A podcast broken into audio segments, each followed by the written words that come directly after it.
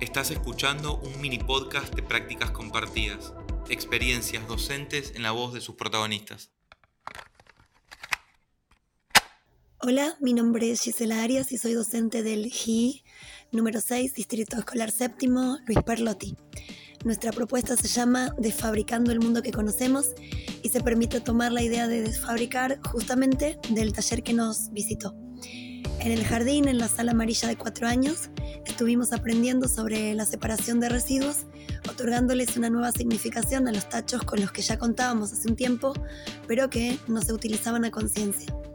A través de múltiples propuestas, llegamos a entender y a aplicar en la cotidianidad los conceptos de reciclaje y reutilización. En la búsqueda de vivenciar a través de la elaboración de un producto final la idea de reutilizar, apareció casi azarosamente el taller La de Fábrica.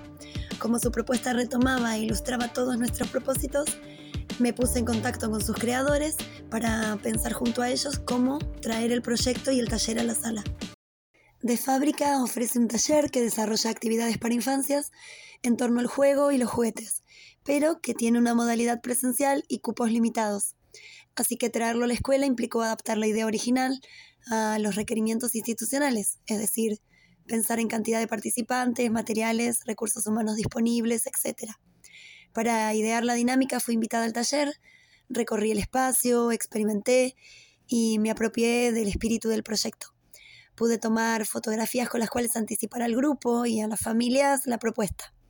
Junto a sus creadores acordamos un encuentro en la escuela, pero decidimos extender el mensaje a la comunidad, iniciando con más de un mes de anticipación una colecta de juguetes rotos.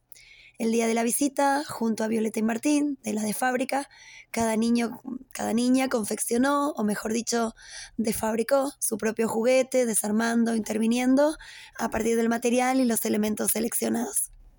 La realización del taller permitió ilustrar el concepto de reutilización, en paralelo a incentivar la capacidad creadora de los niños y de las niñas. A través de la búsqueda y clasificación del material reciclado presente en el entorno cotidiano, se concreta el propósito de promover eh, estos hábitos de cuidado y valoración del ambiente y del uso consciente y responsable de los recursos. La fabricación de un juguete propio, además, involucra pensar, probar, alterar, intervenir, habilitando el despliegue total de la imaginación. La socialización de la idea incentivó búsquedas personales y propias en cada una de las salas. En lo personal, eh, destaco propuestas de esta índole que posibilitan un, verdadero aprendizaje significativo para los niños y las niñas. Eh, aquellas donde se establecen relaciones entre conceptos, donde se atiende a la resolución de de situaciones concretas que tienen lugar dentro y fuera del jardín. La habilitación de, instancias que ponen en juego la capacidad lúdico-creativa y posicionan a los niños y a las niñas en un rol protagónico dentro de su propio proceso de aprendizaje. Valoro el encontrar proyectos, propuestas que como de fábrica provienen de otros entornos alternativos al escolar, pero cuyos objetivos resultan plenamente coherentes con nuestros propósitos docentes eh, para el grupo.